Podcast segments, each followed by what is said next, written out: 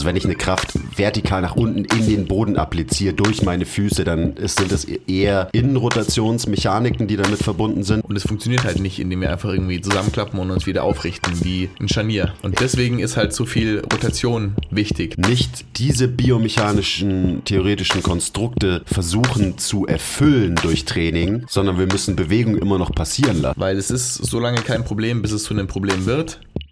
Herzlich willkommen zum MTMT Podcast, der beste deutsche Fitness-Podcast der Welt. Hier sind eure Hosts Andreas Klingseisen und Christopher Herrmann. Was bringt dir dein 200 Kilo Deadlift oder dein Sixpack, wenn du dich nicht wie ein Mensch bewegen kannst und es dir am Ende vom Tag eigentlich scheiße geht? Wir geben bessere Antworten auf die Fragen der Fitnessbranche. Für was brauchst du 100 Zertifikate, wenn du keinen Zugang zu deinem Gegenüber findest? Du musst einfach ein Menschenmensch sein. Grundprinzipien sind Systemen einfach immer überlegen. Es geht um Prozessliebe und nicht um Ergebnisorientiertheit. Fitness und Gesundheit sind keine Endziele, sondern sich dauerhaft autoregulierende Prozesse. Wir haben zwar keine Ahnung davon, aber wir reden trotzdem drüber. Und an Weihnachten kann man sein Handy ruhig mal in den Flugmodus stellen und sich einfach aufs Hier und Jetzt besinnen, Zeit mit seinen Lieben verbringen, am Lagerfeuer, mit einem Glühwein, mit einem Kinderpunsch, ein paar Plätzchen, dem Weihnachtsbaum. Und damit frohe Weihnachten und herzlich willkommen zum MTMT Podcast. Wie ihr seht, es weihnachtet sehr, auch bei uns. Wir haben gerade noch unsere Weihnachtsdekoration hier auf den Tisch gestellt. Ähm, ja, es ist zwar noch nicht ganz Weihnachten, weil wir sprechen aus der Vergangenheit zu euch, aber wir wünschen euch ein schönes Fest, tolle Feiertage, viele Geschenke und Glühweins und Kinderpunsches. Hast und wir haben euch etwas mitgebracht. Ho, ho, ho. Und zwar ein, wir haben echt ein tolles Geschenk in unserem großen MTMT-Sack für euch dabei. Und zwar, Ich bin Man- so aufgeregt. manche von euch kennen es vielleicht schon, Leute unseres G-Meetings. Wir haben uns dazu entschlossen, den ohnehin schon besten Deal im Fitness-Game zum absolut besten Deal 3000 im Fitness-Game zu machen. Krank. Das ist übrigens auch der einzige Link in Instagram, den man golden machen kann. Der beste Deal des Fitness Games 3000. Und zwar kosten die Skill-Meetings ab sofort nur noch 9 Euro pro Monat. Davor haben sie 29 Euro pro Monat gekostet. Es ist, ähm, es ist krank. Also es ist wirklich krank. Ähm, ich habe eine kleine Nachricht, die haben wir gestern bekommen. Die fand ich ziemlich lustig. Ähm, die habe ich sie Lies doch mal gezeigt. vor. Warte. Fuck, ich finde sie nicht mehr, hey. Jetzt, jetzt finde ich sie nicht mehr. Ach Mann, jetzt jetzt, wo es drauf ankommt. Ah ja, genau, hier. ich dachte immer, ihr sagt das nur so aus Selbst-Promo-Zwecken. Also das mit bester Deal im Fitness-Game. Bis ich die Skill-Meetings abonniert habe, um festzustellen, dass es wirklich der beste Deal im Fitness-Game ist. Lol. Sau gut. Ja, Das könnte, das könnte fast so eine gekaufte Amazon-Rezension sein. Ja. Ist es aber nicht. Es war wirklich einfach nur eine DM gestern. Der Luis kam zu mir und hat gesagt, hey, schau das mal an. Dann habe ich es mir angeschaut und das gesehen. Es- Und es, es ist halt wirklich so. Und also gerade jetzt für 9 Euro im Monat kommt man einfach nicht mehr drum rum, sich die Skill-Meetings zu abonnieren. Das ist auch der Grund, warum wir das überhaupt machen, weil uns ist schon bewusst, dass der Content, der da drin steckt, so viel mehr wert ist als 9 Euro pro Monat. Wir haben inzwischen, glaube ich, wie viel Skill-Meeting-Folgen? 120 oder sowas? Mindestens. Ja, irgendwie 120 oder vielleicht sogar auch 140 im Kopf. Aber Ja, 140 könnte aus. Also halt wirklich ein Haufen. Und das, wir müssen, glaube ich, das Format mal so ein bisschen erklären. Mm, Also wir haben jede Woche eine interne Fortbildung, das Skill-Meeting. Das wird oft von mir geleitet, aber auch regelmäßig von irgendwem anders aus dem Team. Ähm, Das ist ein krasser Mix aus Vorträgen mit Präsentationen, ähm, teaminterne Diskussionen über alle möglichen Themen, also wirklich alle möglichen Themen. Da geht es jetzt nicht nur irgendwie um Biomechanik, sondern auch ähm, ja, zwischenmenschliche Faktoren, was ist wirklich wichtig in unserer Arbeit, wie können wir unsere Arbeit immer wieder besser machen. Also da gibt es regelmäßig so Reality-Checks, wo wir in der Gruppe diskutieren und dann eben aber auch so ganz spezifisch reingezoomte Themen wie, keine Ahnung, wie funktioniert Atmung, wie funktioniert der Gangzyklus, ähm, wie funktioniert der beste Hinge der Welt zum Beispiel. Ähm, und da kommt eben immer mehr dazu. Das ist ja das Krasse. Also wenn ihr die jetzt abonniert, dann habt ihr wahrscheinlich erstmal ein Jahr Content, den ihr euch theoretisch reinziehen Wenn könntet. ihr das ganze Jahr nur unsere Skill-Meetings anschaut. genau, wenn ihr nichts anderes macht. Ähm, aber es kommen auch immer wieder neue dazu. Ähm, und ich glaube, auch das ist ganz interessant, weil ihr quasi live mitverfolgen könnt, wie sich unser Wissensstand so entwickelt hat und auch entwickelt. Weil die ersten Skill-Meetings, also ich bin da ja auch immer so, oh, müssen, müssen wir die nicht nochmal uns angucken und vielleicht runternehmen, weil äh, vielleicht denken wir da inzwischen anders drüber, aber nee, so, wir lassen das Also natürlich ja, wir online. denken wahrscheinlich über viele Sachen anders, aber nee, wir lassen sie online. Genau. Ähm, das ist vielleicht auch so ein bisschen wichtig, dass ihr, wenn ihr euch ab und zu so wundert, so, hä, aber darüber haben sie doch letztens irgendwas anderes erzählt, die MTMT-Leute. Ähm, denkt dran, dass die ersten Skill-Meetings halt einfach Jahre her sind und unser Wissen und Verständnis sich ja permanent weiterentwickelt. Also, ähm, Merry fucking Christmas. Das ist, also ich, ich ist wirklich, ich war auch hin und her gerissen. Jetzt haben wir es gesagt, jetzt müssen wir es machen. Ob wir das wirklich machen sollen, weil 9 Euro im Monat ist halt wirklich viel zu wenig eigentlich für das, was da drin steckt. Aber wie gesagt, wir wollen, dass ihr alle die Skill-Meetings auscheckt. Ja. Wir wollen das so billig machen, dass man einfach nicht zweimal irgendwie überlegt, so, oh ja, schaue ich mir das jetzt an, sondern so, ja, natürlich schaut ihr euch das jetzt an. Ja, voll. Und ich meine, ihr braucht euch da noch nicht erschlagen von all den alten Skill-Meetings ähm, fühlen. Ihr könnt einfach jetzt einsteigen und alle zukünftigen konsumieren und das ist der fucking beste Deal im Fitness-Game. Wenn ihr nur die Hälfte pro Monat konsumiert, ist es schon der fucking beste Deal im Fitness-Game. Und wir dachten auch, wir machen es billiger und besser, weil man das natürlich so macht, wenn man smarter Geschäftspersonen sind. Stimmt. und haben das Ganze auch noch aufgeteilt in Playlists, die wir thematisch ordnen. Ähm, und es wird so ein paar Goodies noch geben, dass wir euch wöchentlich, nicht wöchentlich, wie heißt es, monatlich ähm, die Themen schicken, um die es gehen wird und so. Also, ähm, we got you. Ja. Das Einzige, was ihr machen müsst, ist auf den goldenen Link klicken. Der goldene Link befindet sich in der Beschreibung. Ähm, und ich glaube, da darf man ruhig mal ein bisschen arrogant sein und sagen, gern geschehen, liebe Fitnessindustrie, Frohe Weihnachten. für diesen besten Deal aller Zeiten 3000. Und frohe Weihnachten. Ähm, ja, so viel dazu. Wir freuen uns auf alle neuen Abonnenten. Und Herzlich willkommen schon mal. Einfach herzlich willkommen. Herz, herzlich willkommen. Und äh, dann noch, da müssen wir jetzt nicht ewig drüber reden, aber denkt dran, Gravitas Finest ist nur noch zwei Tage online. Heute ist der 24., also wenn der Podcast droppt. Und am 26. geht das Produkt schon wieder runter von Manolos Seite. Auch den, ähm, das verlinken wir euch. Habt ihr eh schon mitbekommen über letzte Podcast-Folgen und Instagram und so weiter. Checkt den Link, schlagt zu. Ihr habt nur noch bis zum 26. Zeit. Und jetzt starten wir rein in das heutige Thema. Schön. Basti, hol uns doch mal ab. Über was reden wir heute? Wir machen heute den Biomechanik Nerd Talk, Nerd Talk, das war schwierig, 2. 2.0. Wir haben es uns gewünscht und zum Glück habt ihr es euch auch gewünscht. Und heute stellen wir uns nicht gegenseitig drei Fragen, beziehungsweise schon, aber nicht unsere eigenen Fragen. Was wir übrigens auch mal wieder machen müssen in Zukunft, weil das fand ich schon cool. Aber wir stellen uns heute gegenseitig eure Fragen. Ja, genau. Also ich habe gestern noch ganz spontan aufgerufen hier ähm, zu nerdigen biomechanischen Fragen. Und es sind ein paar ganz gute reingekommen und äh, ich, ich habe schon Lust, ein bisschen über Bewegungen und so ein Zeugs zu reden. Also gehen wir doch gleich mal rein, oder? Yes, let's go. Ähm, und zwar, das ist eine super Frage. Shoutout an Daniel. Daniel hat gefragt, Innenrotation, Außenrotation. Kraft in den Boden, Innenrotation. Beziehungsweise Kraft weg vom Boden, Außenrotation.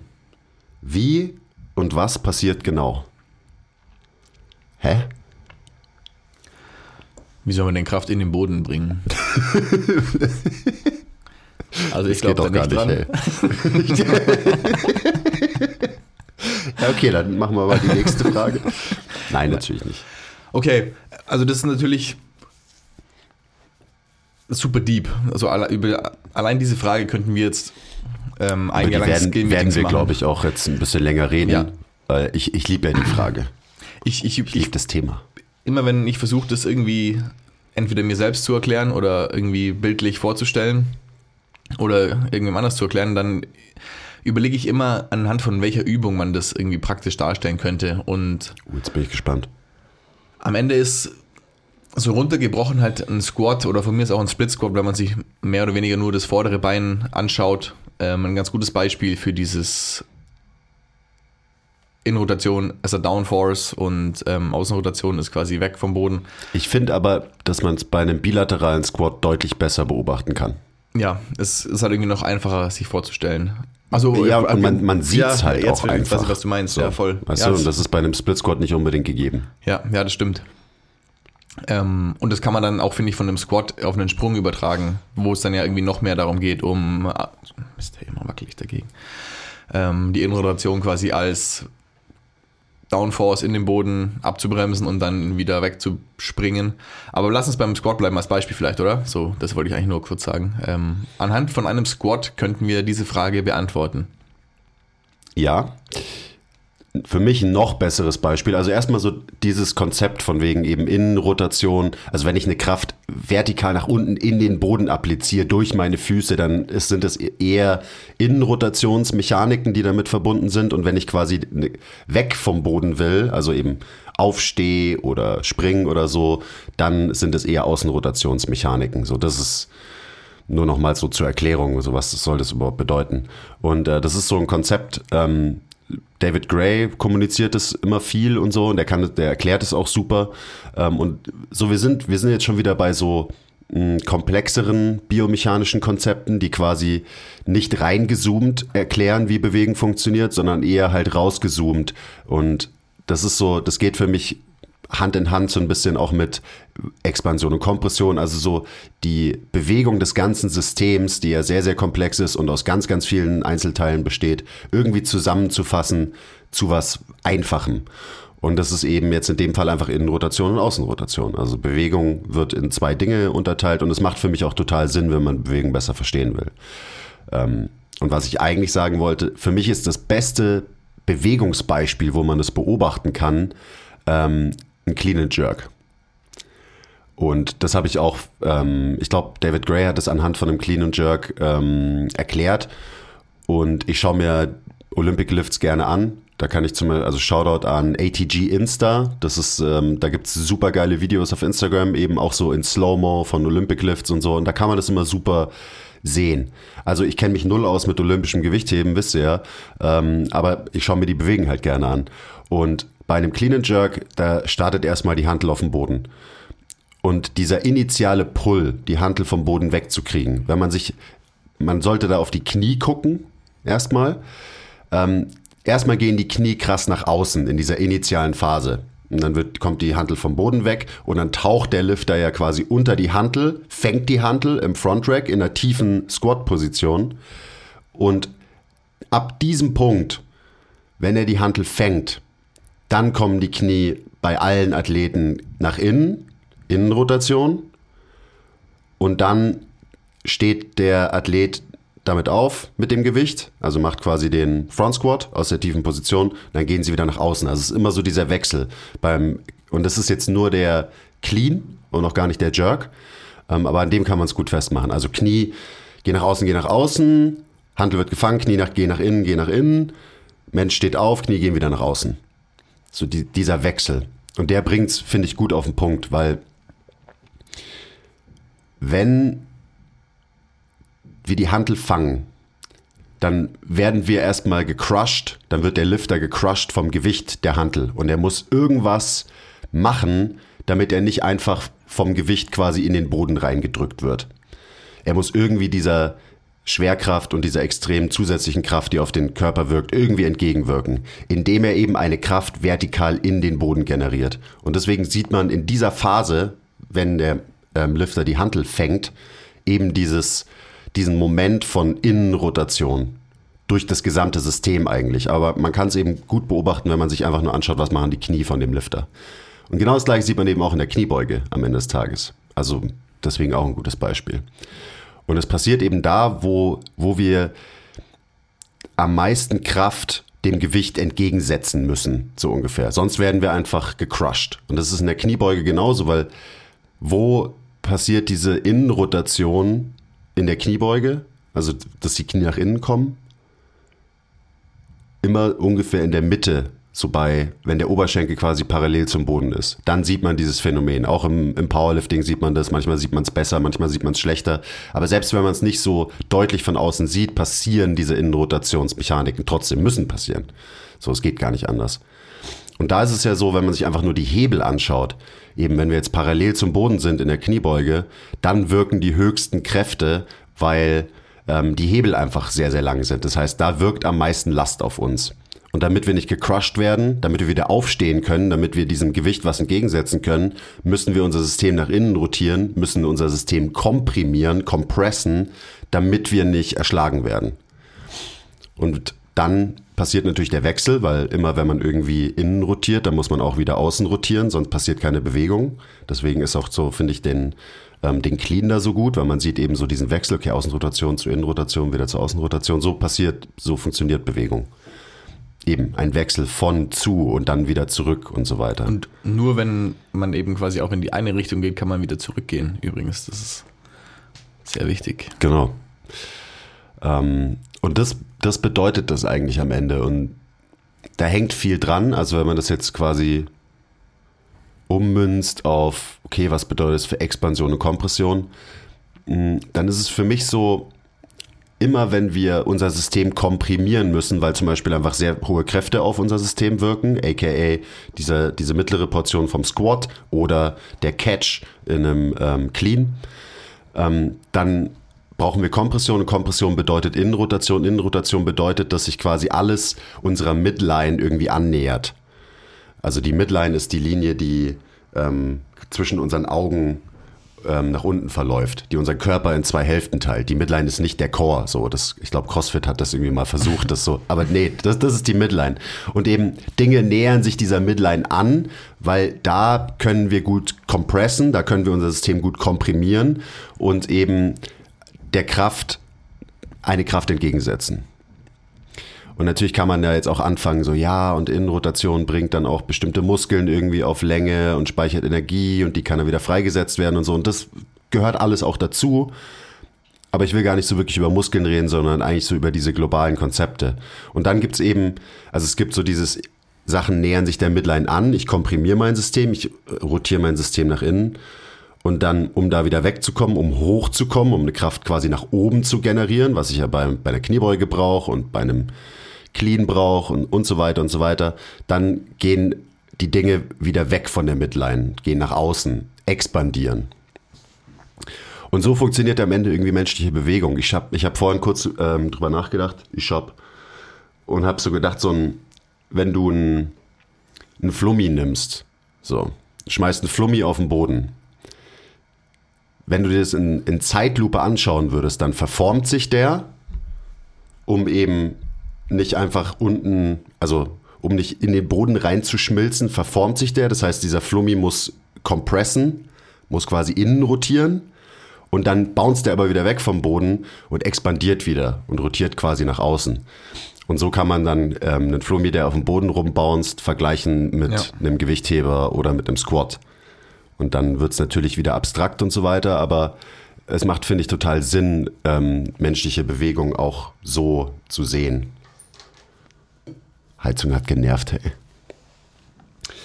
Das ist so mein Verständnis dazu und meine Erklärung, so was es jetzt bedeutet mit ähm, eben Kraft in den Boden, Kraft weg vom Boden. Und wenn man so dieses Modell mal hat, dann kann man das eben bei ganz vielen Bewegungen, die wir halt machen, beobachten. So, du hast schon gesagt, bei Sprüngen zum Beispiel. Da sieht man ja auch immer so dieses Moment, du gehst zum Beispiel beim Counter-Movement Jump, du gehst runter, du generierst ja Kraft und Momentum nach unten in dieser Counter-Movement und damit du nicht einfach immer weiter runter gehst und am Ende auf deinem Arsch sitzt, sondern du willst ja wieder nach oben wegkommen, musst du eben auch an diesem Punkt dein System innen rotieren. Du musst eine Kraft vertikal in den Boden applizieren, in dem Fall gegen die, ähm, gegen dein eigenes Körpergewicht und gegen die Schwerkraft. Und wenn du dann springst, dann wirst du immer wieder so dieses außenrotierende Element sehen, Ähm, und für mich ist es immer so ein bisschen ähm, Innenrotation generiert Kraft eben in den Boden rein und Außenrotation setzt sie quasi frei. Ja. So denke ich da so ein bisschen drüber nach. Und für mich hat es auch dieses Konzept weitreichende Konsequenzen für die Art und Weise, wie wir Bewegung sehen im Gym. Also talking about, die Knie dürfen nicht nach innen kommen und so weiter. Ähm, oder der Fuß darf nicht pronieren. Und diese, diese, ganz, diese ganze Blödsinn, dieses ganze, oder Knie raus, Knie raus, Knie raus schreien in Kniebeugen und so weiter, ist halt nur so semi-sinnvoll, weil dann nehme ich mir das eine Ende von dem Bewegungsspektrum, das ich aber brauche, weil, also so wie du halt gerade gesagt hast, du brauchst halt einen, es muss halt ein Wechsel stattfinden, damit Bewegung stattfinden kann. Ein Wechsel von, also hier fragt mal ein Eddy, von Expansion und Kompression oder ein Wechsel von Innenrotation zu Außenrotation, was am Ende das gleiche ist. Ein Wechsel von einem exzentrisch orientierten Muskel zu einem konzentrisch orientierten Muskel und so weiter und so weiter. So, so passiert und funktioniert am Ende des Tages Big Picture Bewegung. Du kannst nicht dahin gehen, wo du schon bist. Ja, das ist so interessant, Mann. Wenn wir schon da sind, hier, du kannst nicht dahin gehen, wo du schon bist. Leute, die schon extrem, also auf die Hüfte bezogen, schon extrem innenrotiert sind, sind oft Leute, die sehr komprimiert sind, die sehr, sehr viel Kompression in ihrem System haben. Bestes Beispiel wäre ein Powerlifter. Ein sehr schwerer, starker Powerlifter. Und damit die überhaupt zu parallel kommen können, müssen da viele eben sehr breit stehen und ihre Knie krass weit nach außen drücken. Aber das machen sie nur, weil sie quasi schon innen rotiert sind, aber für die Kniebeuge brauchen sie ein Element der Innenrotation. Und damit sie das irgendwie bekommen, orientieren sie eben ihre Hüfte in noch mehr Außenrotation, damit sie sich den Platz zum Innenrotieren quasi geben. Und dementsprechend macht es halt manchmal schon Sinn zu schreien, Knie raus, Knie raus, Knie raus. Aber eher um den Platz für Bewegung zu schaffen, für Innenrotation, den ich dann halt brauche, wenn ich wieder aufstehen will aus der Kniebeuge. Und wenn man ganz genau hinschaut, dann kann man auch das sehen ähm, bei vielen Powerliftern, die extrem breit stehen und die Knie krass weit nach außen geschoben haben, dass eben so dieses Element von Innenrotation durch den Femur, durch die Tibia und durch den Fuß irgendwie passiert, damit sie wieder aufstehen. Weil anders geht's gar nicht. Voll, ich stelle mir das, sorry, ich stelle mir das immer so vor, gerade bei dem Beispiel ist das ja so gut, warum machen die denn die Knie raus, wenn das die stärksten Menschen bla bla bla sind so. Ich meine, die machen die Knie raus und die, die loaden sich damit quasi auf, um sie nach innen bringen zu können, wenn es am schwersten wird bei der, bei der Kniebeuge jetzt. Und ich meine, das wurde ja, glaube ich, auch einfach so richtig krass missinterpretiert, weil am Anfang wurde ich immer angeschrien oder habe wahrscheinlich auch Leute angeschrien, die Knie nach außen zu drücken, als es am schwierigsten wurde. Mhm. Also quasi genau um diesen, um den Sweet Spot, um den Sticking Point, wie auch immer du es nennen willst, hier um die 90 Grad, also dass man halt dann, ähm, wo die Knie nach innen kommen, halt versucht, seine Knie nach außen zu drücken. Und das ist halt einfach kontraproduktiv. So. Ja, voll. Und ähm, das ist auch so, das hatten wir übrigens auch vorgestern ähm, im Skill-Meeting. Ich habe schon wieder alles vergessen. Innenrotation, ah, ja, ja. Kniebeuge, dürfen die Knie nach innen, dürfen die Knie nach außen und so. Sind wir, so, sind wir so ein bisschen drauf eingegangen. Ja. Also auch so in Bezug auf Hinges zum Beispiel und so weiter haben wir da drüber geredet. Mhm. Und quasi, wie kannst du dem mehr Raum geben, damit du quasi Platz hast, um innen zu rotieren, weil ein Hinge eine sehr, also ein Hinge, jetzt haben wir gerade über Squats geredet und ein, ein Clean, was ja auch eine Squatty-Bewegung ist. Ein Hinge ist eine sehr innenrotationsdominante Bewegung, weil du halt permanent diese vertikale Kraft in den Boden reingibst quasi. Und deswegen ist ein Hinge auch noch innenrotationslastiger auf dem Spektrum ähm, als ein Squat. Ich glaube, bei einem Squat durchläufst du quasi mehr von diesem Spektrum durch die Bewegung. Auch weil halt ein, ein Ass-to-Grass-Squat einfach insgesamt mehr Bewegung braucht von mehr Strukturen als eine Hinge-Bewegung. Ja. Weil man halt auch anders einfach gegen die, sorry, gegen die Schwerkraft kämpft. Ja. Bei voll. einem Squat als bei einem Hinge so. Ich meine, ja. Das ist eh so verrückt, wenn man, weil alles hängt ja immer mit der Schwerkraft zusammen. Und die bedingt halt einfach krass diese ganzen Konzepte, wo wir jetzt einen Haufen Fragen bekommen haben, egal ob es jetzt Innenrotation, Außenrotation, Flexion, Extension, Expansion, Kompression ist ist schon spannend. Und dann auch runter, und dann, für mich ist dann immer so die Frage, wieso ist es dann so? Also wieso ist denn in Rotation jetzt diese Downforce, also quasi noch eine Stufe tiefer? Ähm, oder nicht eine Stufe, sondern 100 Stufen und da kommt man dann irgendwie auf den Gangzyklus und weil wir uns halt sofort bewegen und das ist halt einfach so. Ja, also eben, es sind halt einfach Bewegungsstrategien, die, ja, keine Ahnung, die haben sich halt so entwickelt. Ja, genau, so. sich über Jahrtausende entwickelt haben. Und am, und am Ende ist es so. Und ich finde, also eben, finde auch der Faktor Schwerkraft, der ist da so wichtig und so dieses Ding, dass wenn du, wenn du landest, wenn du einen Counter-Movement-Jump machst, wenn du einen Schritt machst, also immer wenn du eine Kollision irgendwie mit dem Boden hast und auch eine, ich, auch ein Squat ist quasi eine Kollision mit dem Boden, auch wenn du den Boden nicht irgendwie verlässt. So, diese Vorstellung, dass wenn wir der Schwerkraft, die auf uns wirkt, nichts entgegensetzen können, wir quasi einfach wie ein Pancake in uns zusammenfallen würden. Das ist für mich so, so ultimativ wichtig gewesen fürs Verständnis, dass halt irgendwas passieren muss, dass wir irgendwas machen müssen, irgendeine Gegenkraft generieren müssen, damit wir eben nicht einfach in uns zusammen äh, und nie wieder vom Boden wegkommen, so ungefähr. Ja, da gibt es so geile Videos, da fallen mir zwei ein von ähm, so Parkour-Menschen, die aus richtig krassen Höhen auf den Boden springen und dann, wie du so sagst, eigentlich einmal fast im Boden verschwinden und sich dann halt natürlich abrollen, aber wo du halt siehst, okay, die, die, die sinken so krank in sich zusammen, wie der Flummi, den du gerade beschrieben hast und da ist die, also die rotieren einmal komplett nach innen und bouncen dann aber wieder weg. Super abgefahren. Oder auch ähm, ein paar. Ähm, hallo, hallo. ein paar ähm, asiatische olympische Gewichtheber, die so richtig krasse. Ich habe ich hab gerade ein Bild von einer Frau, fragen wir jetzt nicht nach dem Namen, ähm, im Kopf. So richtig krasse Ass-to-Grass-Squats machen und da unten eigentlich auch. Es sieht fast nach Kollabieren aus, aber so mit dem Hintern auf dem Boden sitzen bei ihrem Beim, Overhead beim Squat. Snatch, so Ja, sieht genau. man das dann. Ja. So krass, wo die Füße, wo du denkst so, kann eigentlich nicht sein, aber doch. Und, ma und manchmal, also eben, sich anzuschauen, wo orientieren sich die Knie hin, das ist immer das Einfachste. Aber manchmal ähm, verändert sich die Orientierung von den Knien gar nicht so sehr, aber man sieht es halt trotzdem krass, wie das System innen rotieren muss. Also eben wie die Tibia und der Femur quasi innen rotieren, ohne dass jetzt so viel Knievalgus quasi zu sehen ist von außen. Ja. Und das ist auch das, was du halt in bei Powerliftern oft siehst. So zum Beispiel bei Pascal Su, Shoutout, ähm, da sieht man das, da ist es immer relativ offensichtlich so. Die Knie, das System muss nach innen rotieren, wenn er eben beim Sticking Point im Squat angelangt ist. Und warum ist es der Sticking Point? Warum ist der Sticking Point bei eigentlich jedem Menschen halt gleich im Squat? Ja, weil da die Hebel halt am längsten sind und weil da unser System am meisten Kraft generieren muss, weil das Gewicht quasi am meisten wiegt. So, da reden wir dann von, vom Lastarm oder Lastarmen, die einfach am längsten sind in dieser Position vom Sticking Point. Willst du damit sagen, dass jemand mit verhältnismäßig langen Oberschenkeln schwieriger in der Gewichtsbewältigung in seiner Kniebeuge ähm, mehr Schwierigkeiten hat, verhältnismäßig schwer zu beugen? So, das war jetzt ein komplizierter Satz, aber Ja, willst du damit sagen, dass unsere Anthropometrie bedingt, wie wir Load bewältigen können in unterschiedlichen Bewegungen? ja vielleicht.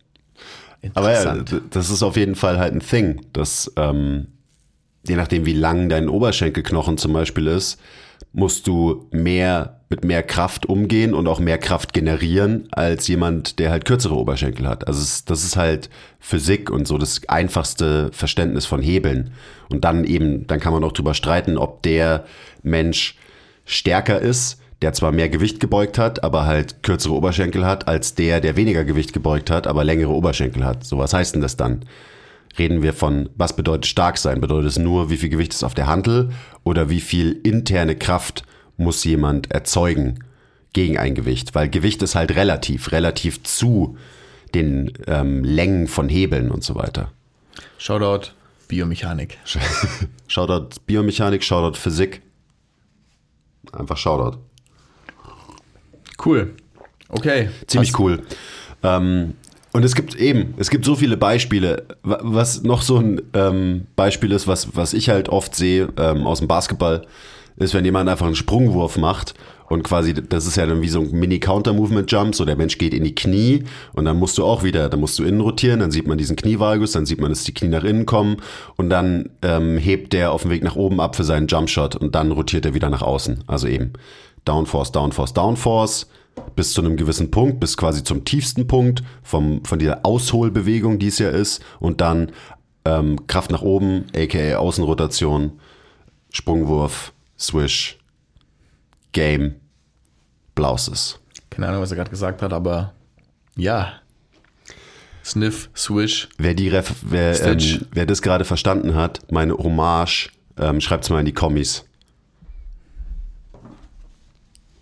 If you know, you know. Ähm, ja, noch was Ball is life. zu, zu der Frage? Nee. Dann, ähm, okay, wir haben noch eine Frage bekommen. Warum braucht ein Squat Hüftinnenrotation? Haben wir, glaube ich, gerade beantwortet. Ja.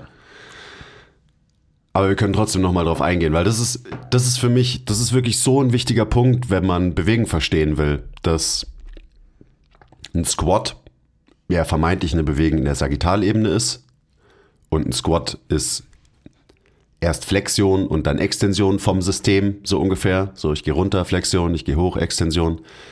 Aber diese sagittalen Bewegungen, Flexion und Extension, habe ich gerade in fette Anführungszeichen gesetzt, dass es sagittale Bewegungen sind, weil eben Bewegungen wie Extension und ähm, Flexion und Extension, die werden gefüttert von rotatorischen Bewegungen, weil halt ein Hüftgelenk am Ende nur rotieren kann, weil ein Hüftgelenk kein Scharnier ist. Das muss einem einfach klar sein, so die Architektur von Gelenken.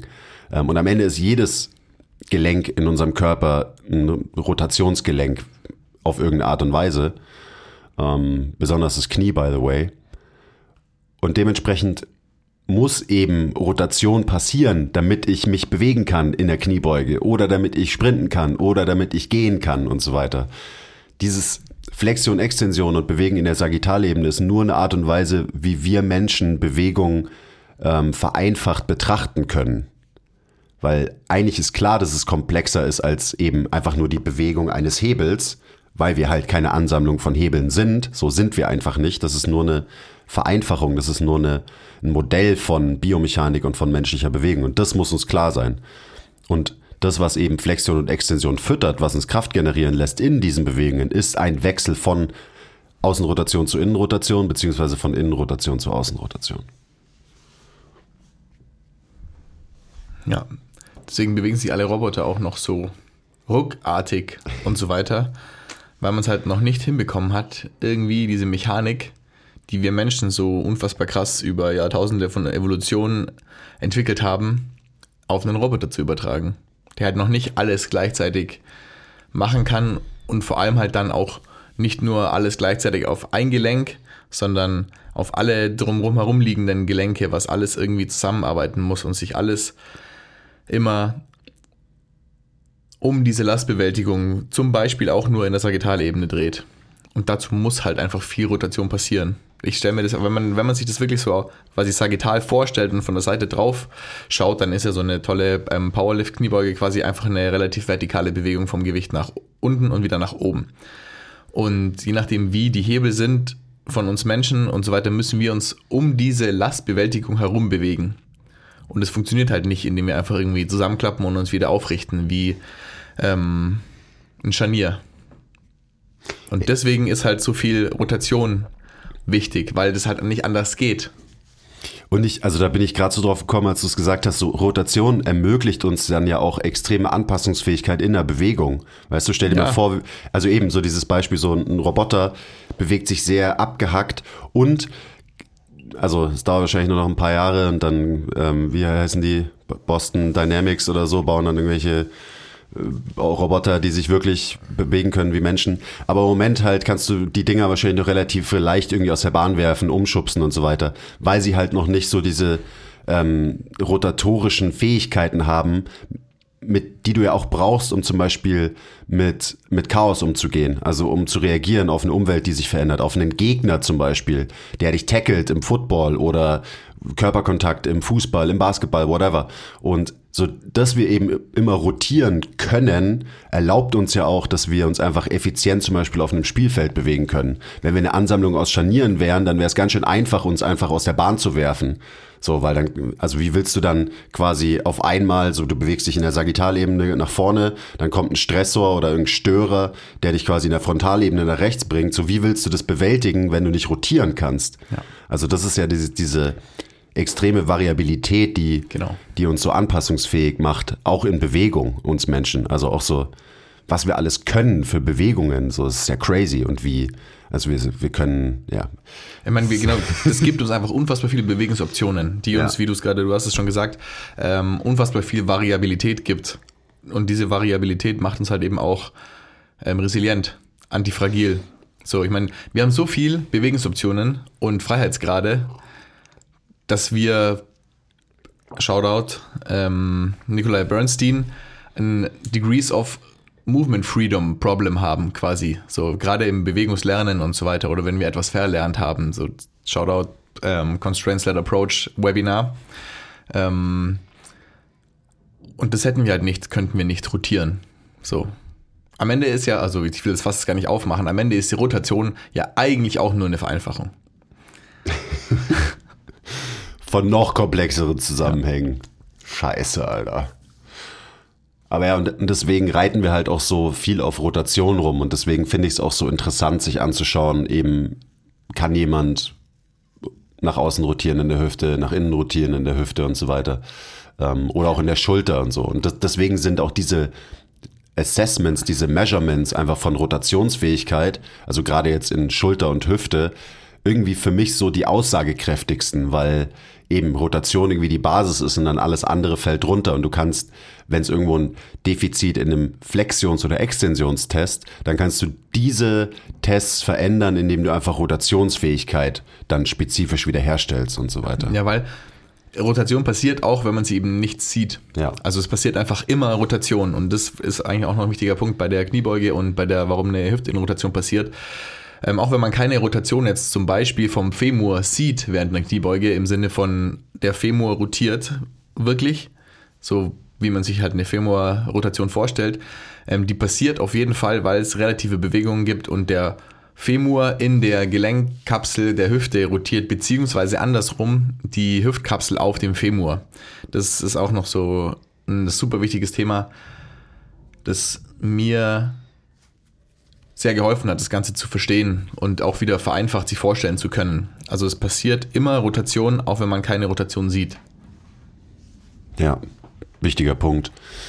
Da auch noch mal so ein, ein kleiner Shoutout an Bill Hartman und seinen Limb Arc Model, der ja quasi so Bewegungen immer in eben ein Arc, einen Bogen irgendwie visualisiert und dem sein Modell zum Beispiel von, von Hüftflexion oder auch von Schulterflexion ist halt immer so, okay, was passiert an relativen Bewegungen und was ist so die ähm, drunterliegende Rotationsbewegung, die quasi tiefe Hüftflexion zulässt oder erfordert. Und er, bei ihm ist es immer so, zum Beispiel 0 bis 60 Grad Hüftflexion ist außenrotationsdominant, dann 60 bis 120 Grad Hüftflexion ist innenrotationsdominant und drüber kommt wieder die Außenrotation. Also eben immer so dieser Wechsel Außenrotation, Innenrotation, Außenrotation. Das kann man am, nächste Frage, die kommt dann gleich, kann man auch am Gangzyklus gut beobachten, dass halt so irgendwie Bewegen funktioniert. Und er hat es halt in ein Modell gepackt für zum Beispiel sowas wie einen Squat. Also Squat eben. Du startest mit relativ gesehen Außenrotation. Das ist der, der Anfang von der Hüftflexion in einem Squat. Dann geht's in diese innenrotationsdominante Phase von einem Squat, die eben den Sticking Point beinhaltet. Da sind wir dann wieder bei, warum wir halt die Innenrotation da brauchen, warum wir die Kompression brauchen. Ja, weil da die höchsten Kräfte wirken. Und dann brauchst du wieder Außenrotation, um diese ganz, ganz, ganz tiefe ähm, Hüftflexion reinzukommen, also in eine tiefe Kniebeuge zum Beispiel. Und deswegen ist eine Kniebeuge, also wirklich eine tiefe Kniebeuge auch eben so ein bisschen komplexer als ein Hinge, weil ein Hinge ist meistens nur so ein halber Bogen Ja. und ein Kniebeuge ein ganzer. Und, das gleich, und genau das gleiche Modell ähm, kann man dann auch auf Schulterflexion anwenden. Genau das gleiche. Außenrotation, Innenrotation, Außenrotation. Und da geht's dann eben, und das ist immer so ein bisschen tricky, weil da ist dann so, ja, aber was ist denn, was für eine Außenrotation, was für eine Innenrotation? Und damit sind dann halt immer auch so eben die relativen Bewegungen gemeint. Also wie interagiert der Femur, Kopf mit dem Acetabulum, weil sich ja beides bewegen kann, auch wenn das Acetabulum sich ganz viel, viel weniger bewegt als der Femurkopf, ähm, können trotzdem oder passieren halt trotzdem bis zu einem gewissen Punkt diese relativen Bewegungen innerhalb vom Becken und auch das Acetabulum verändert quasi seine Orientierung durch so eine Bewegung. Boah, ey, Shoutout Biomechanik, Alter. Ja, und genauso natürlich auch beim Humerus und dem Schulterblatt und der Schultergelenkspfanne und allem, was dazugehört, weil Genau, du es da gerade ist schon noch angesprochen offensichtlicher, hat, ja. hast. Da ähm, hatten wir ja auch eine Frage, ich weiß nicht, ob wir auf die jetzt noch kommen.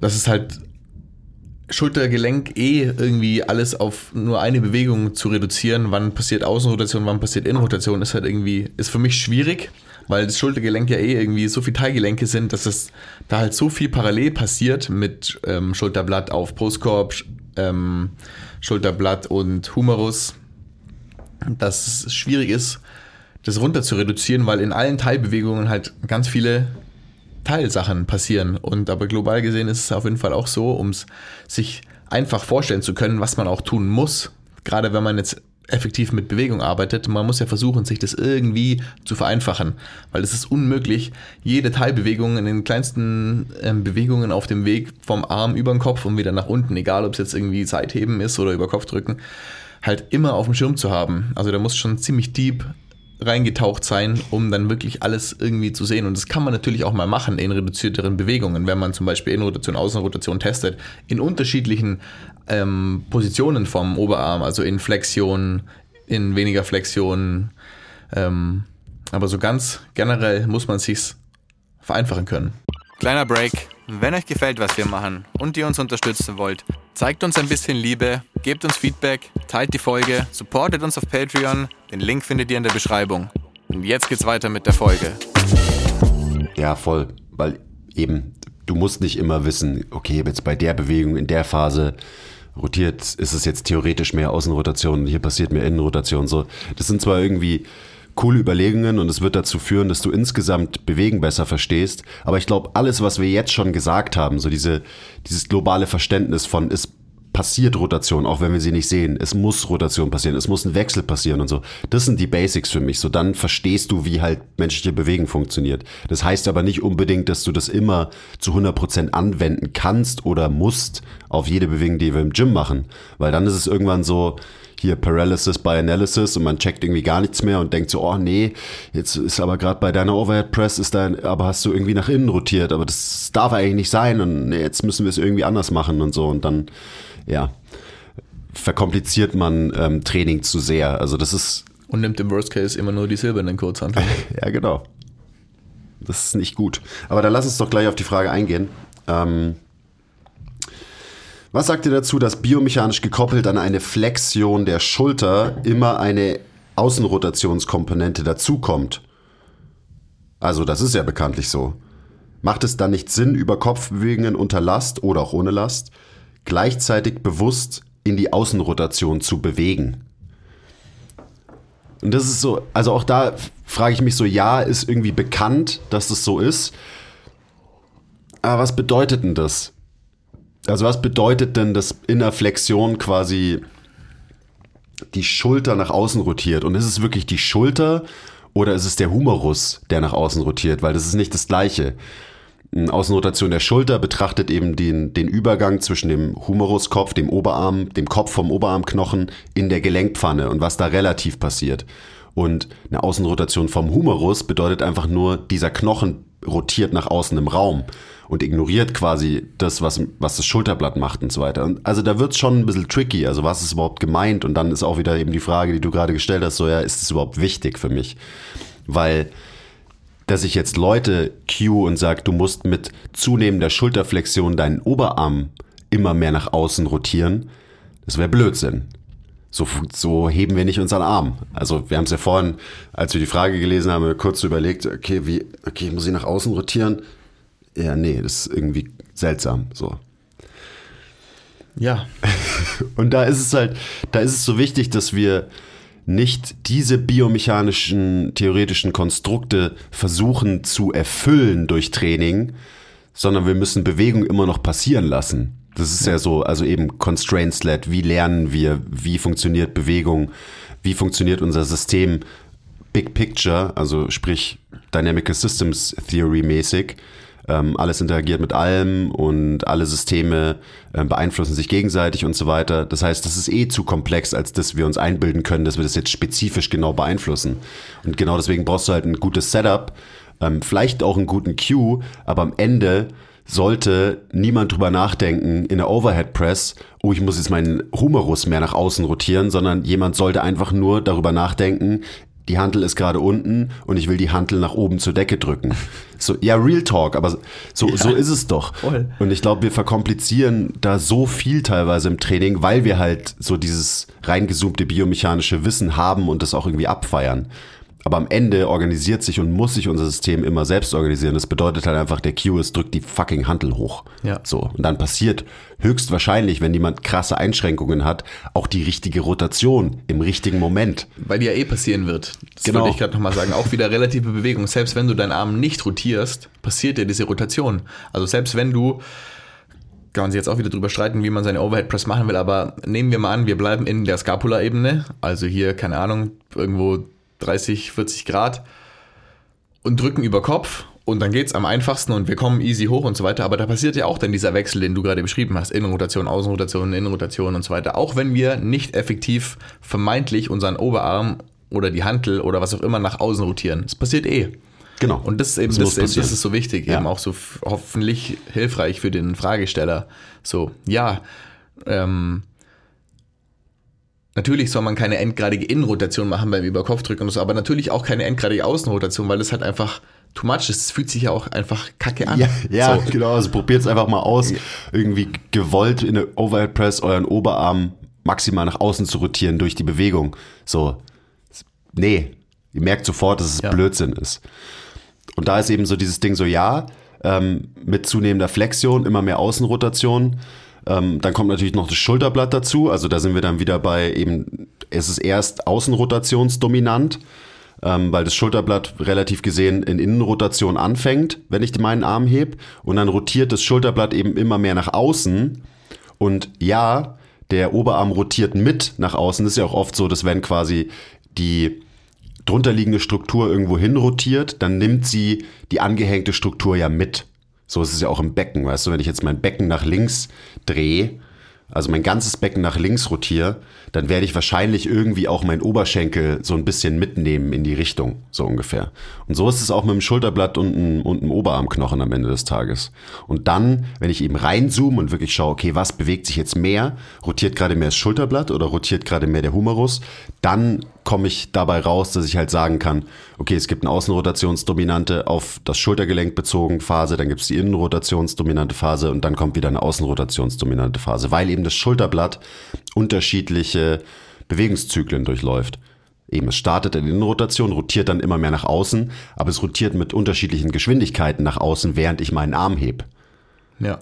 Und dann kippt es auch noch nach hinten, was nochmal eine Dimension mit reinbringt in die ganze fucking Bewegung.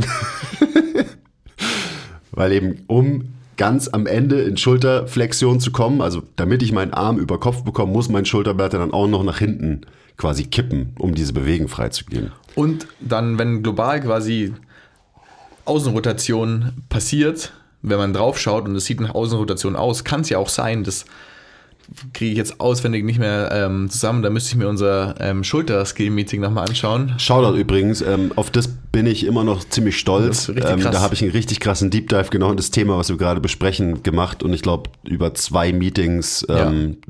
das irgendwie alles aufgedröselt. Mit einer Präsentation, mit Bildern von dem Schultergelenk und so weiter, also richtig stark.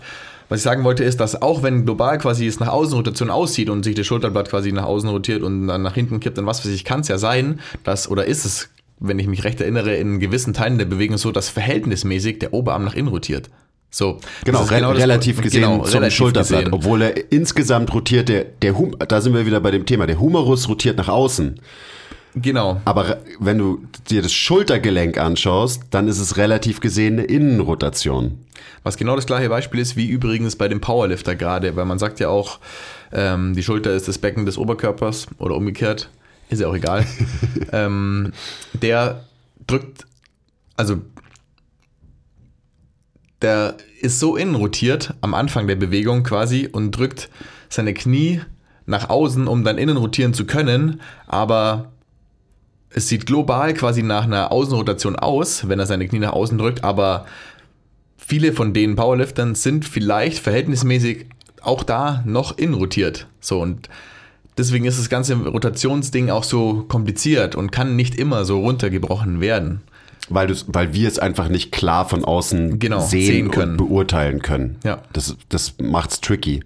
Ähm, aber ich, auch da sage ich so, wenn man genau hinschaut, ähm, und da muss man wirklich genau hinschauen, dann, dann sieht man auch oft diese Bewegungen tatsächlich. Und auch wichtig, so reingezoomt immer sehen, was genau passiert, muss man auch nicht. Man kann es nicht und man muss es nicht. Man kann es sich vereinfacht vorstellen und es reicht ja, wenn man sieht, okay, hey, es muss zuerst eine Außenrotation passieren, damit wieder eine Innenrotation passieren kann. Und da kommt dann wiederum ins Spiel, hey, wir müssen einfach variabel sein und wir müssen auch so trainieren, dass wir variabel sind und bleiben, um eben diese ganzen Spektren mehr oder weniger abdecken zu können, weil es ist so lange kein Problem, bis es zu einem Problem wird.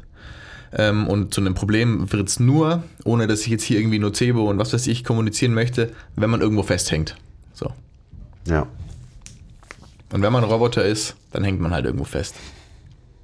AKA ein Lego-Männchen. Und also genau deswegen benutzen wir auch immer so diese Analogie. Und wenn wir vom Extension Bias reden und eben, du willst dich nicht wie ein Lego-Männchen bewegen, Variabilität bedeutet, du hast die Fähigkeit zum Rotieren, weil wenn du die Fähigkeit zum Rotieren hast, hast du eben die Bewegungsoptionen auch in der Frontalebene und der Sagittalebene, bla bla bla bla bla. Und ähm, das habe ich ja vorhin schon gesagt, genau deswegen sind auch Messungen von Rotationsfähigkeit einfach aussagekräftig und irgendwie wichtig. Und gerade Leute, die jetzt schon sehr, sehr lange, sehr, sehr schwer trainieren, die werden wahrscheinlich insgesamt einfach nicht mehr so viel Rotationsmöglichkeiten haben, weil sie halt so viel Kompression durch ihr System geschickt haben, dass es sich irgendwann ähm, anpasst und halt einfach eben diese Variabilität teilweise verliert. Was ja gut ist, was eine sinnvolle Anpassung ist an die Anforderungen, die man an sein System stellt. Aber eben nur dann für einen sehr spezifischen Kontext, wie zum Beispiel halt sehr viel Kraft generieren können in drei Lifts, aka bei einem Powerlifter. Ja, und so weiter. Puh. Toll. Ähm, was haben wir denn noch? Jetzt, wo wir wieder eh beim Unterkörper sind, könnten wir die Gangzyklusfrage aufrufen, die du Mhm. eh gerade aufrufen wolltest. Ähm, könnt ihr nochmals die einzelnen Gelenkstellungen der acht Gangphasen durchgehen? Zum Beispiel, wie das Gelenk zwischen Initial Swing bis Terminal Swing jeweils steht. Das würde mir extrem helfen, das ganze Muster der Stance- und Swing-Phasen besser zu verstehen. Nee, können wir nicht. Frohe Weihnachten. Ich, ja, genau. Da, damit frohe Weihnachten. Ähm, ja, können wir, aber nee, können wir auch nicht. Auf der anderen Seite, weil auch ich will den Gangzyklus nicht in acht Phasen unterteilen. Also natürlich, so man kann den Gangzyklus nehmen und irgendwer kann sagen, so ich unterteile den jetzt in acht Phasen und wer anders sagt, ich unterteile den in zwei Phasen und irgendwer sagt, ich unterteile den in vier Phasen. Ähm, und ich will es nicht zu kompliziert machen. Und den, den Gangzyklus kann man definitiv sehr kompliziert machen, muss man aber nicht. Und für mich ist der Gangzyklus halt, also das sind halt drei Phasen. Und dann natürlich gibt's Übergänge zwischen diesen Phasen und so weiter. Aber so wie ich drüber nachdenke, und am Ende reden wir irgendwie von unserem Verständnis und wie wir das auch vermitteln, ähm, gibt's halt die drei Phasen. Und das ist halt frühe Standphase, Early Stance, mittlere Standphase, Mid Stance und spät und äh, späte Standphase, Late Stance. Und klar gibt's auch noch eine Schwungphase, aber die ist mir ehrlich gesagt relativ egal. Auch einfach, weil die Schwung, Schwungphase im Übertrag auf Krafttraining nicht so relevant ist, weil wir halt im Krafttraining meistens irgendwie auf, auf dem Boden stehen und halt in Stance sind. Klar springt man auch und so weiter, aber ich weiß nicht, ob es dann so viel Sinn macht, sich die Swingphase anzuschauen. Also das ist nochmal so, das ist, das ist schon kompliziert genug für mich, wenn ich den Gangzyklus in die drei Phasen unterteile. Und man kann ihn mehr aufsplitten, wenn man will. Aber dann ist auch wieder die Frage, wie nützlich ist das wirklich? Und Ja. es ist nicht nur so, haha, ich kann ihn aber in acht Phasen aufteilen und du nur in drei und ich weiß mehr als du. Und dann bin ich immer so, ja cool, aber bringt dir das was für, die, für deine Arbeit? Bringt dir das wirklich was, um ein vereinfachtes Verständnis für Bewegen zu haben? Oder machst die Dinge nicht nur noch komplizierter? Ja, definitiv. So, und weil du gerade gesagt hast, unser Verständnis, über das wir hier sprechen. Und das ist halt ein Verständnis, das wir halt auch in die Praxis umsetzen können. Mit den Personen, die wir hier oben trainieren, mit unserem eigenen Training. Und ähm, das ist halt einfach super relevant. Auch wenn man sich Gedanken über solche Themen macht. So klar kann man den Gangzyklus in acht Phasen einteilen und das ist am Ende auch richtig und so weiter, aber ähm, wie relevant ist es? Das ist vielleicht relevant, wenn du Grundlagenforschung an der Universität für den Gangzyklus machst oder so und dir irgendwie anschaust, was genau in einer Phase von irgendwas passiert, um irgendwas zu erforschen, was auch immer das wiederum praxisbezogenes wäre. Aber so in der Arbeit am Menschen ist es halt für uns erstmal super relevant, wie du schon gesagt hast, das irgendwie auf die Standphasen zu reduzieren und die Swing Phase ist wurscht. Und das ist für unsere Gen-Pop-Menschen hier oben und ich für mich selbst auch als Gen-Pop-Mensch wichtig oder die Schwingphase ist irrelevant und ich habe gerade überlegt, für wen das dann relevant wäre. Und klar, wenn du jetzt irgendwie einen Sprinter hast, so dann kannst du dir wahrscheinlich schon anschauen, wie der sein Bein swingt und wo er vielleicht sein Knie oder sein Bein oder sein Oberschenkel oder was auch immer jetzt mehr nach innen oder nach außen rotiert oder adduziert oder so, um dann wieder noch eine bessere Ausgangsposition für seine Standphasen zu haben. So, aber who cares in meinem Kontext so in und, unserem Kontext. Und selbst wenn irgendwer beim Gehen einfach in seinem Gangbild irgendeinen funky Shit macht in seiner Swing-Phase, ähm, ist es, glaube ich, immer dadurch bedingt, dass er auf der anderen Seite irgendeinen funky Shit macht oder irgendwas halt nicht macht. Beziehungsweise, also wenn man, eben auf der Seite, wo er steht, wo genau, er eben gerade in Stance ist. Wenn man dann die Sachen trainiert in der Standphase auf der einen und auf der anderen Seite, man trainiert ja immer beide Seiten so hat es dann nicht auch einen Übertrag quasi auf die Swing Phase und wenn man für mehr Variabilität, Bewegungsoptionen in der Standphase sorgt, schwingt man dann nicht auch automatisch wiederum besser? So, oder bringt es was, jemandem irgendwie besser swingen beizubringen?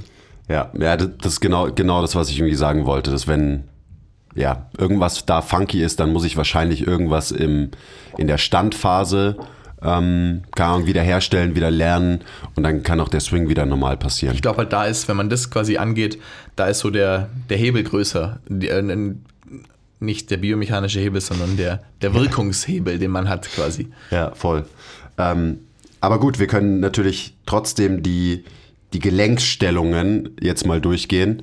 Und ähm, auch da, und das habe ich ja vorhin schon irgendwie angeteased, Außenrotation Early Stance, Innenrotation, Mid Stance, Außenrotation, Late Stance. Das ist so ganz grob. Und das ist wirklich, weil diese Außenrotation und Innenrotation, da gibt es halt so ein paar gekoppelte Bewegungen.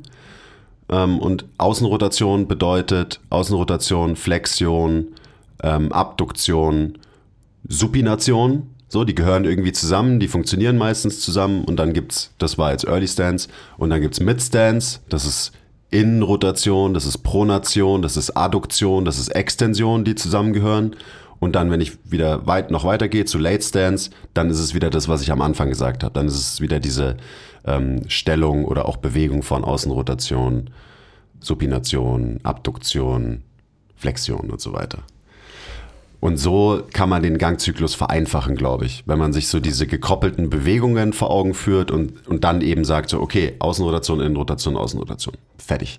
Und dann muss man es nicht viel komplizierter machen. Und auch da ist wieder so, weißt du, wenn du, wenn wir in der mittleren Standphase sind, da applizieren wir am meisten vertikale Kraft in den Boden. Und wo sind wir bewegungstechnisch gepiekt in dieser Phase? Wir sind, unser System ist maximal innen rotiert. Also da sind wir dann wieder bei der ersten Frage. Das kann man immer eben auf alles anwenden. Und das sind dann Konzepte, das sind Modelle, die für mich interessant sind, die halt irgendwie mehr oder weniger allgemein gültig sind, wenn man sich menschliche Bewegen anschaut. Und das ist schon ziemlich cool, weil dann versteht man halt wirklich so ein paar Sachen auf einmal.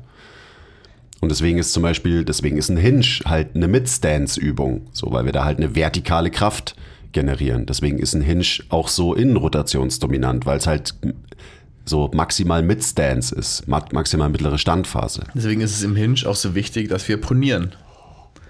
Dass wir nicht genau. nur auf der Außenkante vom Fuß stehen. Ich finde da ähm, also auch nochmal ein Shoutout an Gary Ward, der halt auch den Gangzyklus sich anschaut und der sagt halt so, ja, es gibt zwei Formen, die dein Bein einnimmt quasi oder deine ganze, ganze, ganze untere Extremität. Und der macht es zum Beispiel nur an Supination und Pronation fest. Der sagt halt, okay, es gibt ein supiniertes Bein, so, aufsteigend und da gehört dann alles dazu, was ich gerade gesagt habe und es gibt ein proniertes Bein.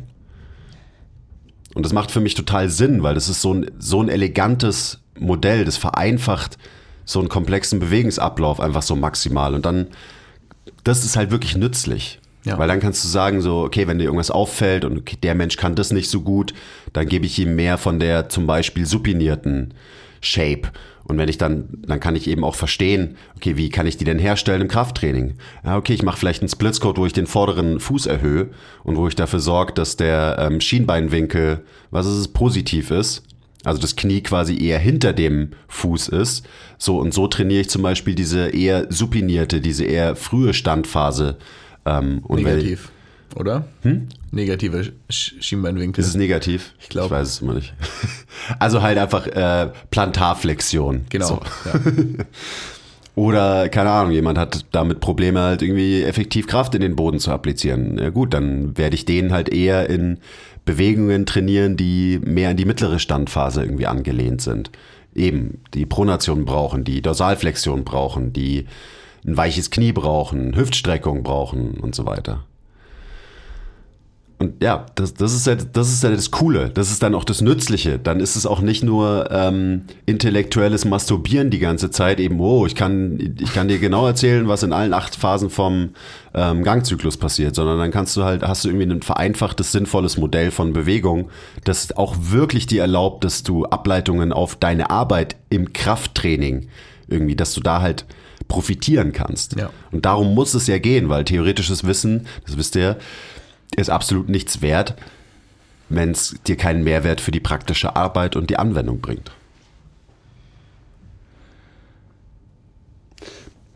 Passt eigentlich, oder? Muss man nicht. Passt. Das macht ja dann auch die Schönheit der Bewegung aus, quasi.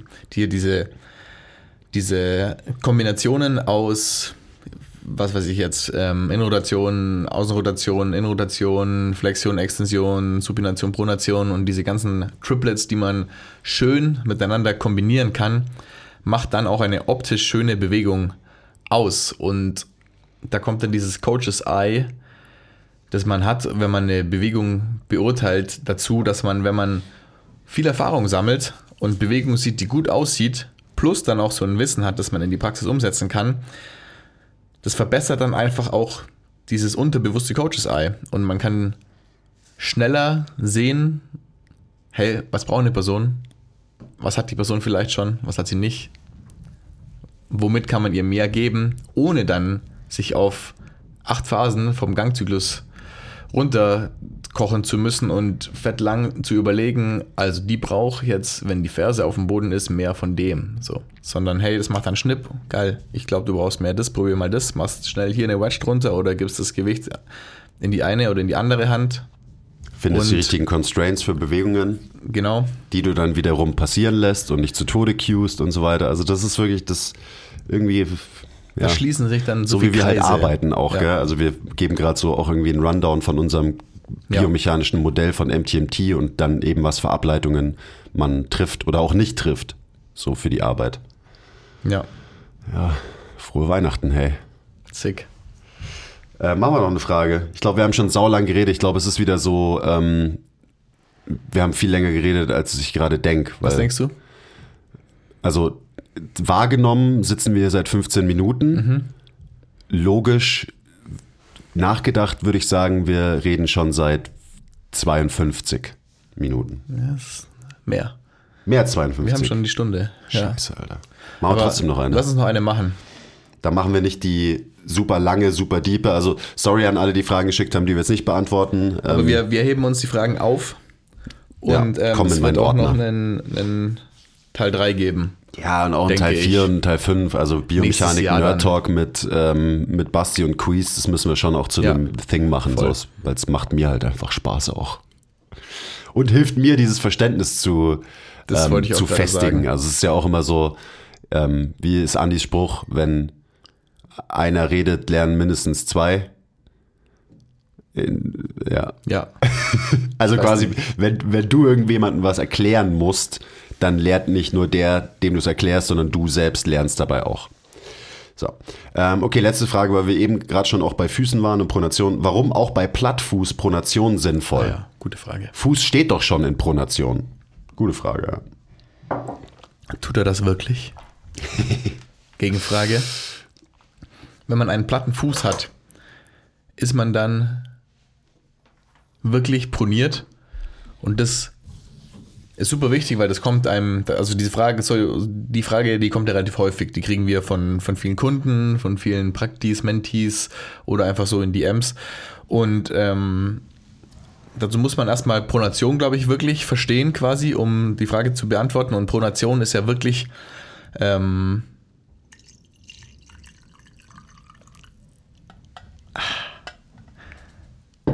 ein Absinken des Fußgewölbes. Ich weiß nicht, wie das jetzt besser in ein Wort bringen kann, aber Ein es Absinken aller drei Fußgewölbe. ein drei Fußgewölbe, also ein flacher und länger werden des Fußes. Und nicht nur einfach ein nach unten Knicken des Fußes zum Beispiel. Und bei einem Plattfuß, Warte, kann ich kurz ja, einhaken? ja, unbedingt, Der ganze Fuß kann evertieren. So? ja, Dann, dann ist es quasi eher ein, ein Kollabieren und eine Orientierung der Struktur. Oder man proniert wirklich und dann kann man den Fuß quasi in drei Segmente aufteilen und die verschrauben sich so gegeneinander und die, Ja. die quasi das, der hintere Teil evertiert, der mittlere invertiert und der vordere evertiert wieder. Und das ist halt eben, das ist dann eine echte Pronation. Genau, also das ist auch so, es gibt Inversion, Eversion im Fuß, es gibt Pronation, Supination, es gibt Innenrotation, Außenrotation, da passiert relativ viel im Fuß und auch relativ viel relativ, also viel relative Bewegung, ähm, wie der Chris gerade schon gesagt hat. Und ich meine, unser Fuß besteht ja aus zig 26 Knochen, 33 Gelenke. There you go. Und ähm, die müssen sich halt auch gegeneinander bewegen, damit echte Pronation passiert. Ja. Und wenn die sich nicht gegeneinander bewegen, also all diese kleinen Mittelfüßchen, Knöchelchen, Knöchelchen, die müssen sich gegeneinander bewegen und ähm, wie schon gesagt, sich lang machen, flacher werden in alle, alle drei Richtungen oder den auch Fuß gegeneinander. öffnen. Also Pronation bedeutet ja quasi, der Knochen, Ja. der Fuß öffnet sich, Knochen öffnen sich. Genau, und wenn diese Muskeln relative nachlassen. Und wenn diese relativen Bewegungen nicht passieren, dann knickt das Ganze einfach nur nach außen. Eversion quasi. Und, das, Und- pass- das, das ist dann eben auch der große und wichtige Unterschied zwischen einem Fuß, der kollabiert, Ja. und Pronation, weil das ist halt nicht das Gleiche. Aber Leute sehen, dass ein Fuß flacher wird und sagen, oh, hey, oh, hey, dein Fuß kollabiert voll, hey, da müssen wir was machen. Drück mal deine Knie nach außen, schraub mal deine Füße in den Boden, bla bla bla. Genau. Und das ist dann eben auch die Frage beim Plattfuß. Ist er wirklich platt, platt? Oder ist er evertiert? Oder ist er, hängt man in Pronation fest? Ähm, ja, deswegen, wie ist die Frage genau nochmal? Ja, Also das, deswegen auf, auf all diese Sachen kommt es halt drauf an. Und ähm, selbst wenn er denn proniert ist, so ist er wirklich proniert oder hängt er da wirklich fest und kann nicht supinieren und wieder repronieren. So. Und da muss man dann auch bei einem Plattfuß einfach wieder für Bewegungsoptionen und Variabilität sorgen, auch wenn man vermeintlich schon irgendwie in Pronation ist, würde ich jetzt sagen. Und Genau, alles also- andere muss man sich halt quasi auch anschauen, was ist mit diesem einen speziellen Fuß. Ja. Ja, also muss man das, keine Ahnung, so macht's Probleme, ja, dann muss man wahrscheinlich Ja, irgendwas genau, machen. ja, also eh. es ist natürlich auch immer so dieses Ding, so ja, ähm, nur weil jemand platte Füße hat, so ja, so what. Ähm, ganz viele Top-Athleten haben extrem platte Füße, wahrscheinlich auch als sinnvolle Kompensation für ihre Sportart. Okay, anderes Thema. Aber für mich ist bei der Frage so das Wichtige, wenn der Fuß in Pronation ist, dann reden wir von der Position. Dann ist Pronation quasi die Position von diesem Fuß. Und gehen wir mal davon aus, das ist einfach wirklich so und wir müssen jetzt nicht irgendwie von irgendwelchen kompensatorischen Bewegungen reden, dann heißt es ja nicht, dass der Fuß gut pronieren kann. Wahrscheinlich ist das Gegenteil der Fall, weil er ja schon da ist. Und da sind wir wieder, wenn du schon da bist in Pronation, dann kannst du wahrscheinlich die Bewegung pronieren nicht mehr so gut machen. Und dementsprechend macht es total Sinn, dass ein platter Fuß pronieren lernt, weil wenn er schon proniert ist, dann kann er wahrscheinlich die Bewegung, die dazugehört, nicht so gut. Und wie macht man das? Man bewegt den Fuß wieder in eine supinierte Position durch die passenden Constraints und dann bewegt man sich, da macht man einen Squat oder einen Split Squat oder so und schon muss wieder pro, muss der Fuß wieder pronieren. Und du bringst quasi wieder diese Bewegung in dieses System, diese komplexe Bewegung, eben mit allen seinen kleinen relativen Bewegungen innerhalb vom Fuß, ähm, die Interaktion von Fuß mit Tibia, mit Knie, mit Femur, mit Hüfte, bla bla bla bla bla. Aber das ist für mich so wichtig, dass es gibt einen Unterschied, und das ist auch im Gangzyklus immer so ein Ding, es gibt Positionen und dann gibt's Bewegungen zwischen verschiedenen Positionen. Und manchmal geht es so ein bisschen unter, weil halt Pronation und Pronation ist das gleiche Wort, aber einmal kann man es benutzen, um eine Position zu beschreiben und einmal kann man es benutzen, um eine Bewegung zu beschreiben. Uff. Aber deswegen macht es halt oft Sinn, ähm, dass Leute wieder aktiv pronieren lernen, Ja. obwohl sie proniert sind. Oder weil, nicht obwohl, sondern weil sie proniert sind.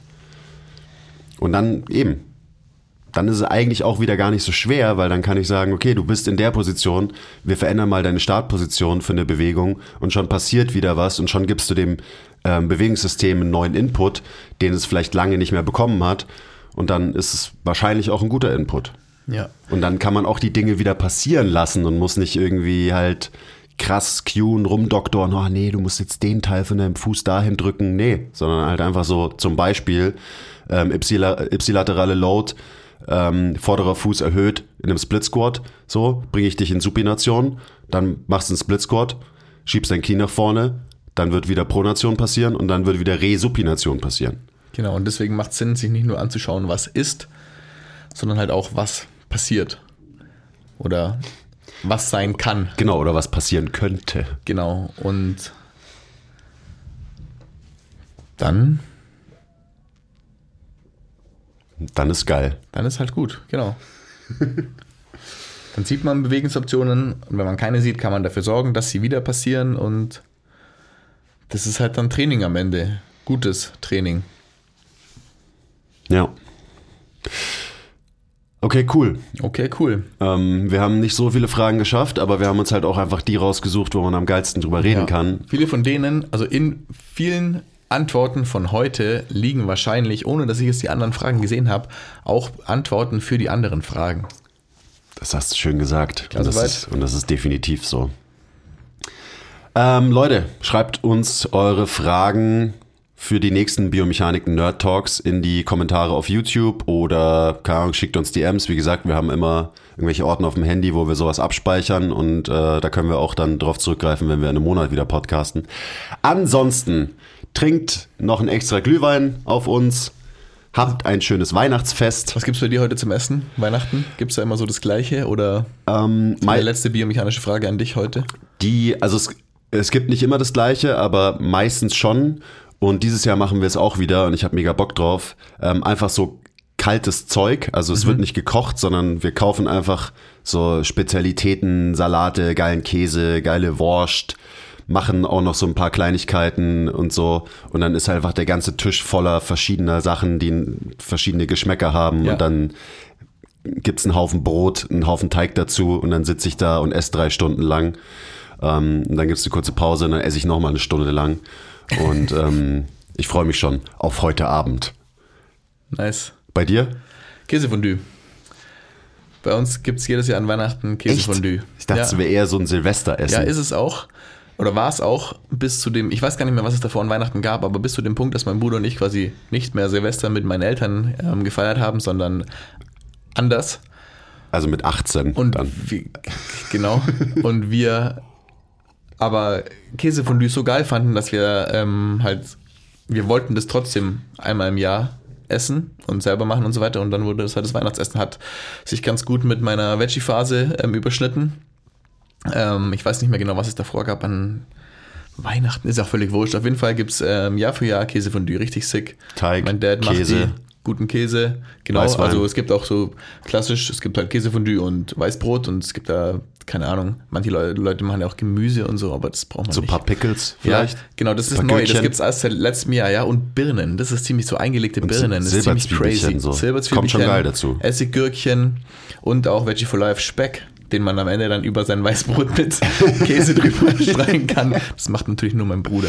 Nein. Jetzt, habe ich auf Ähm, einmal, weil eigentlich bin ist ich schon- immer so ist eher ein schon- Fondue-Hater, aber jetzt habe ich auf einmal Man kann Bock. es schon, also ich habe noch nie eine Fleischfondue gegessen, kann ich nicht beurteilen, aber Käsefondue ist Fleisch, schon Fleischfondue ist wack. richtig sick. Käsefondue ist Ich sag's dir, wenn Fondue, dann ja, Käsefondue. muss schon auch gut gemacht sein. Es darf nicht irgendwie zu viel Wein und Schnaps drin verkocht werden. Es gibt auch, habe ich neulich erst gelernt, Ja, der unterschiedliche. Wein, der muss ja auch getrunken werden. Den muss man auch dazu trinken, aber auch immer Tee dazu.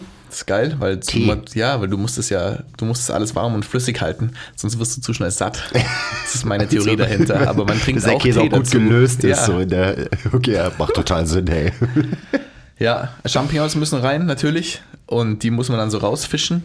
Wenn man sein Brot verliert, dann gibt es beim ersten Mal irgendwie, Strafschnaps, gell? ähm, ja, ich glaube, es ist irgendwie Muss so gehärtet, also Stockhiebe, Peitschenhiebe und dann irgendwann wird man mit Okay, einem Gewicht, okay, wow, mit einem wow, wow. Gewicht am Körper in den Genfer See geschmissen, weil das ja so ein Schweizer Ding ist irgendwie.